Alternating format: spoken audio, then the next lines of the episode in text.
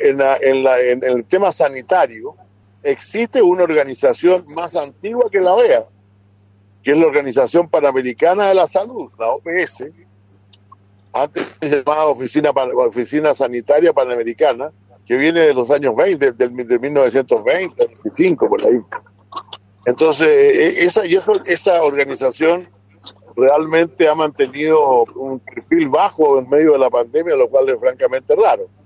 Tal vez la OEA podría haberle empujado más, pero no creo que sea responsabilidad de la OEA no haberlo cumplido. Pero al margen de eso, mire, hay un vacío en América Latina hoy día bastante grande de organismos, ¿no?